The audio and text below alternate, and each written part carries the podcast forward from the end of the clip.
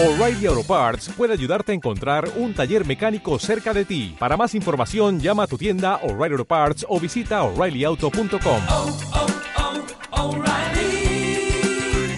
oh, Parts.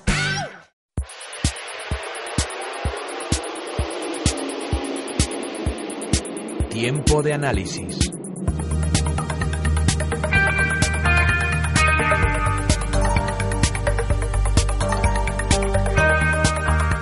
Tiempo de análisis, tiempo de reflexión. Hoy con José María Luna, director de análisis de Profim. Buenos días. Muy buenos días a todos. Tenemos este consultorio de fondos contigo, José María. Y la primera pregunta, mm, estas carteras de fondos para el segundo semestre del año, ¿cuál sería tu recomendación para el inversor conservador? Bueno, pues en primer lugar, el inversor conservador, eh, que probablemente haya tenido un excelente comportamiento los, los fondos de renta fija, eh, mi primera recomendación, o vamos, más que recomendación, va a ser eh, mi primer aviso, es que ya no espere obtener lo, el mismo buen comportamiento que se ha tenido en la primera parte de este ejercicio, con lo cual, bueno, pues habrá que ser mucho más selectivos a la hora de posicionarse en, en los diferentes activos de renta fija fija, y recordemos que son los fondos de inversión que invierten en deuda, tanto pública como privada. En ese sentido, yo insisto que ya no va a ser todo el oro, lo, bueno, pues como ha venido reluciendo hasta ahora, ¿no? Y con lo cual, bueno, pues tendrá que asumir un poquito más de riesgo, probablemente, tanto la parte de renta fija como, sin duda alguna, la parte de renta variable. Dicho esto, eh, mi, mi propuesta, sobre todo para ese inversor conservador, un inversor que lo que no quiere es perder, o la pérdida sea mínima, y obtener una rentabilidad, bueno, pues que esté en estos momentos por encima de lo que ofrecen los depósitos y ya vemos la bajísima rentabilidad que están ofreciendo, eh, bueno, pues sería contar eh, con algo de liquidez eh, que nos dé estabilidad en la cartera, pero liquidez a través de monetarios que sean muy baratos en comisión de gestión. Esto es importantísimo, dado que los tipos de interés en Europa, como en el caso de Estados Unidos, están muy bajos y van a seguir estando muy bajos durante mucho tiempo, la importancia de que la comisión de gestión sea muy reducida es realmente relevante, no relevante, sino vital. Y, por ejemplo, por darles un nombre, pues el renta 4 monetario. Bueno, pues ahí en liquidez yo les propondría que tuvieran en torno a un 15% del total de su cartera. La parte de renta fija, como bien decía hace un momento, pues insisto, ya no va a ser tan impresionante el resultado que se ha obtenido en esta primera parte de ejercicio. Para que se haga una idea, hay fondos de renta fija corporativa europea que llevan una rentabilidad por encima del 4%, lo, lo mismo ocurre con la deuda pública periférica, con lo cual lo que hay que buscar o lo que hay que apoyarse es en fondos de renta fija siendo activos europeos, pero con un carácter más flexible, de gestión más activa en la cartera. Hay más de un 20%, yo en este momento no propondría a un inversor conservador estar posicionado. Hay que estar, porque los tipos de interés van a ser bajos y sobre todo muy importante, porque la inflación es baja, pero ya el porcentaje que se vaya reduciendo. ¿A favor de qué? Pues a favor por un lado de fondos de retorno absoluto, tener en torno a un 15%, productos como Renta 4 Pegasus, Julius Baer Absolute Return Bond, son productos que en esta segunda parte del año creemos que lo pueden hacer bien. Y también a favor de mixtos de renta fija de carácter especial, de gestión muy activa en cartera.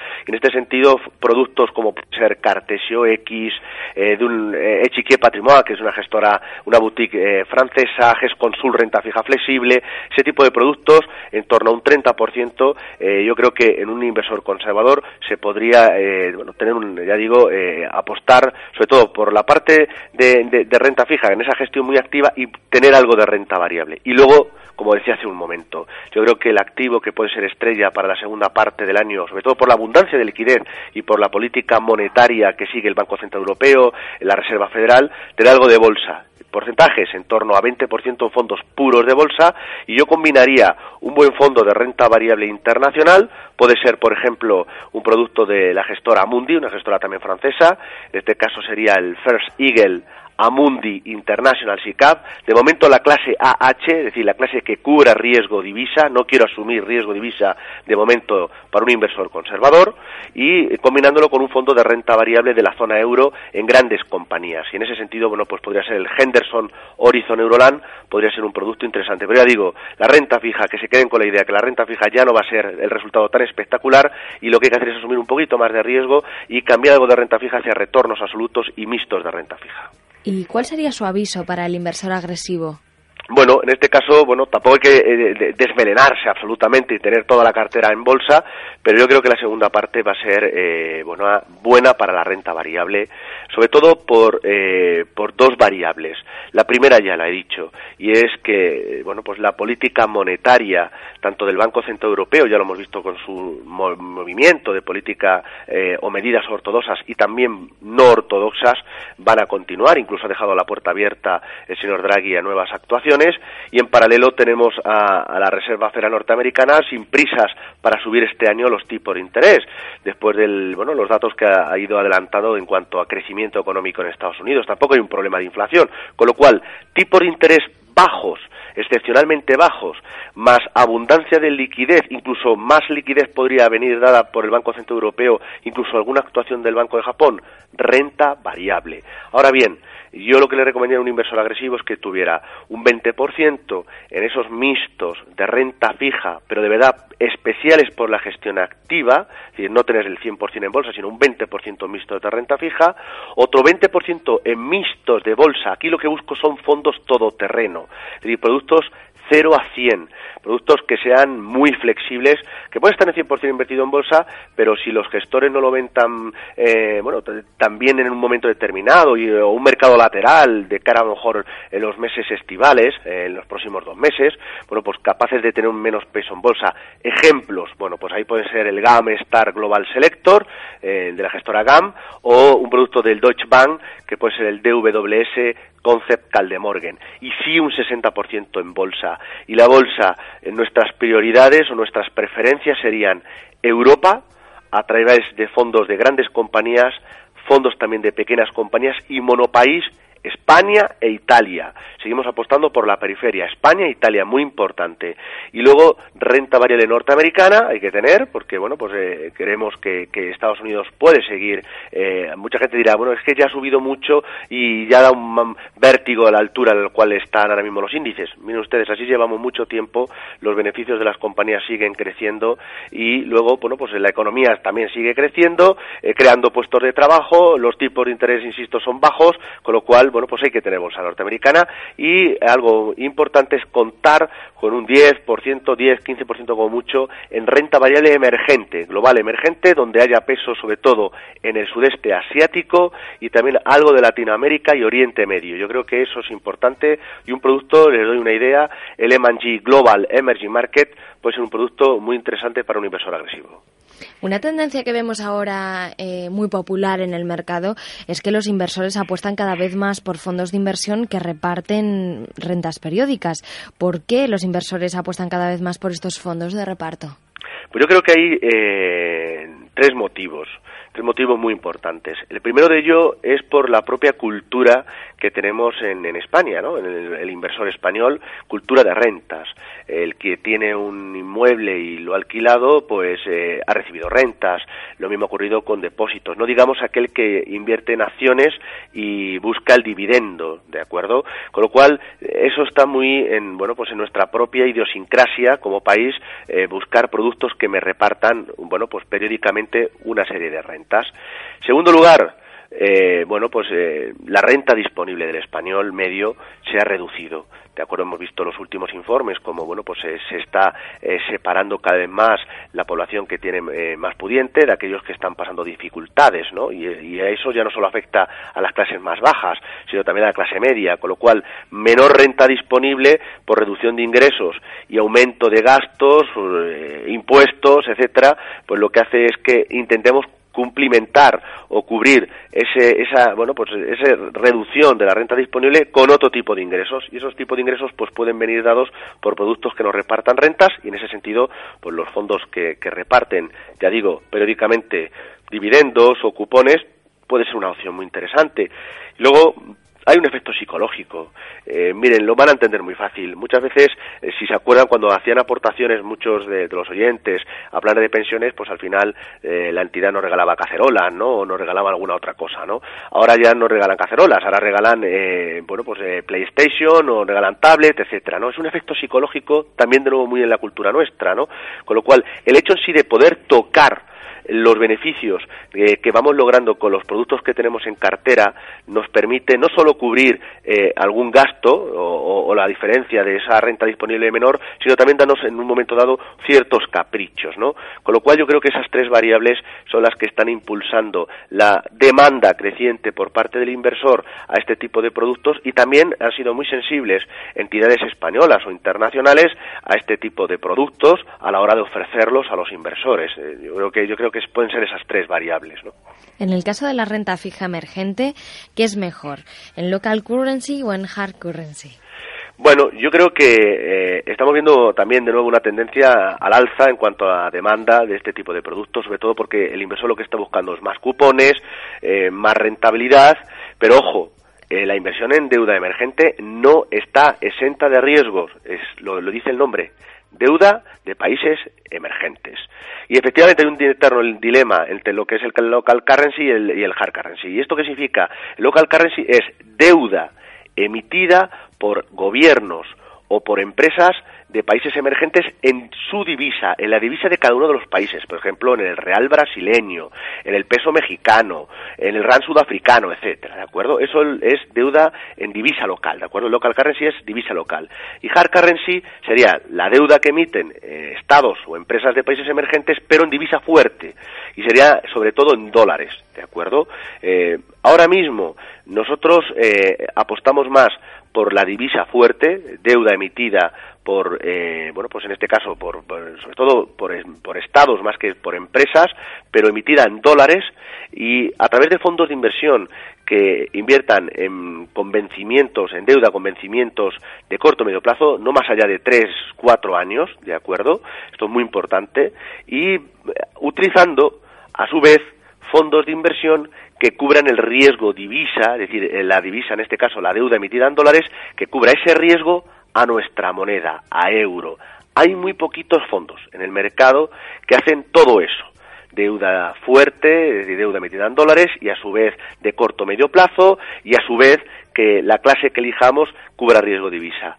Miren ustedes, por ejemplo, en la gestora AXA hay un fondo, el Emerging Market Short Duration, y una clase, la clase H, que cumple todos esos requisitos. Con lo cual, ante el dilema, hoy por hoy, sobre todo para el inversor medio, de perfil medio, yo creo que en estos momentos divisa fuerte, porque yo no veo un repunte del dólar, que estamos viendo como de nuevo cae con respecto a nuestra moneda, y en segundo tampoco veo un repunte en este año fuerte eh, del, de, bueno, pues de los tipos de interés en Estados Unidos, con lo cual me quedo con la divisa fuerte.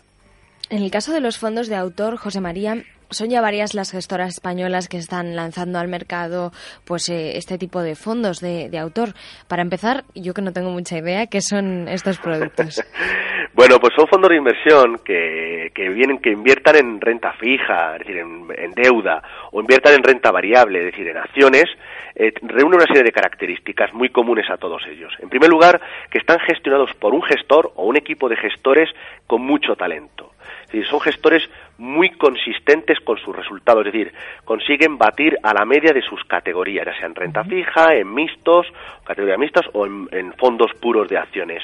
Además son gestores que tienen realmente son gestores de convicción, es decir, tienen apuestas claras por determinadas eh, emisiones de deuda o emisiones de bolsa, es no siguen unos índices de referencia, son productos muy oportunísticos, es decir, donde hay oportunidades invierten, son de gestión muy activa, ¿de acuerdo? Y aunque sean gestores con muchas convicciones, también es verdad que son gestores muy flexibles, es decir, cuando hay algo que no funciona, bueno, pues directamente, bueno, pues van reduciendo esa exposición. Y hay, hay otro denominador común, y es que pueden invertir parte de su patrimonio en los fondos que ellos mismos gestionan, ellos los gestores o incluso la propia gestora. Yo creo que, bueno, pues ese sería quizás lo que definiría un producto de autor. Estos me interesan, sí, sí, pero ¿son interesantes para el inversor? Sin duda alguna. Yo todo lo que sea gestión activa y encima que los gestores inviertan su patrimonio, que es la mejor forma de que el interés del gestor esté alineado con el del ahorrador, esto es fantástico, de verdad. Son, yo creo que es una idea muy interesante. ¿Qué puede hacer eh, que un inversor se decante pues más por unos o por otros productos de autor cuando son parecidos, cuando la temática es similar? Pues yo creo que, eh, en primer lugar, las comisiones. ¿De acuerdo? Eh, hay que mirar eh, eh, qué comisiones tienen uno y qué comisiones tienen otro. También, por supuesto, los resultados, pero sobre todo cuando es un producto nuevo, bueno, pues no hay resultados detrás, ¿de acuerdo? Con lo cual, lo importante es qué me están cobrando a la hora de gestionarme este producto.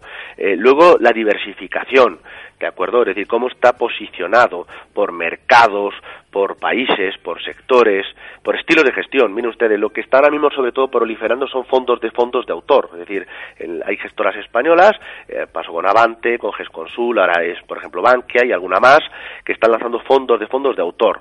Entonces, ¿qué diferencia a lo mejor el producto de Bankia de lo que puede hacer Avante o Avante de lo que puede hacer GESConsul? Pues sobre todo, aparte de lo que le he dicho de comisiones o la diversificación, es el asset allocation, es decir, cómo van a estar posicionados cada uno de estos productos. Es decir, si por ejemplo yo les he dicho en el caso de un inversor agresivo que mis preferencias o las preferencias de Profim son Europa, Estados Unidos y en tercer lugar emergentes, bueno, pues uno lo que tiene que ver es que cuando le expliquen el producto le digan, oiga, ahora mismo, vale, muy bien, tiene usted 10 fondos de inversión dentro de este fondo de, de, de este, de este fondo, hay otros 10 fondos de inversión, sí, pero deme la posición absolutamente, bueno, pues en este sentido, desglosada y también agregada, es decir, dónde estoy invirtiendo realmente. Y eso es lo que puede marcar las diferencias entre unos productos y otros, aun siendo de la misma temática, ¿no?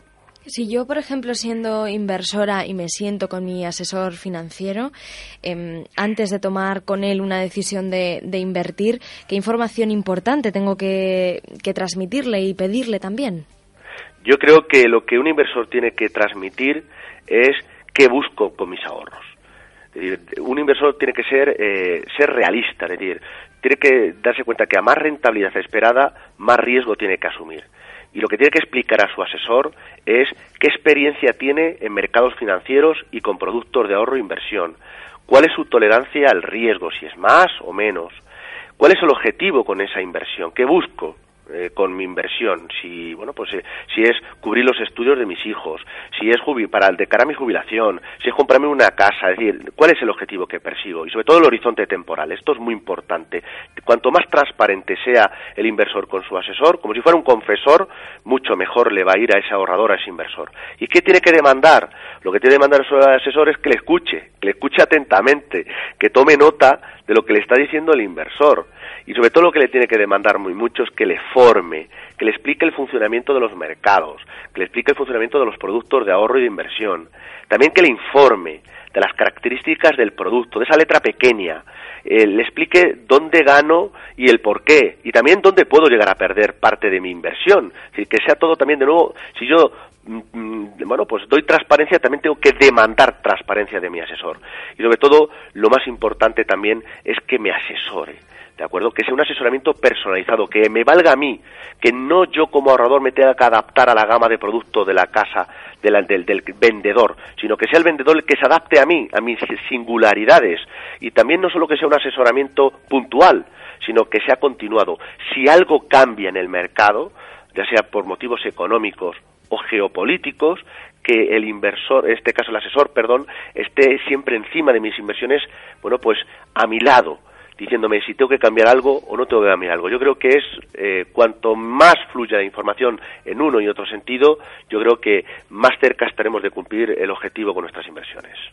Pues muchas gracias, José María Luna, por habernos acercado a este mundo de los fondos de nuevo y, y sobre todo pues quedarnos con, con casi mm, ver a nuestro, a nuestro asesor financiero pues como, como un hermano y confiar en él plenamente.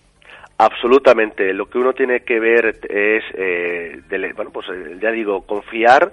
Evidentemente, la confianza se gana eh, día a día. Y sobre todo, yo les digo a los asesores eh, o comerciales que en este momento nos pueden estar escuchando, es que el inversor no está enfrente de nosotros, sino tiene que estar a nuestro lado. Y, nos- y eso lo tiene que dejar sentir y se tiene que sentirse así el ahorrador.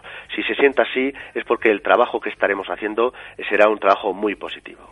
Pues genial, muy buena frase, José María Luna. Muchas gracias por habernos compartido con nosotros este espacio. Ha sido un auténtico placer y buen fin de semana a todos. Muchísimas gracias. Hasta luego. Hasta luego.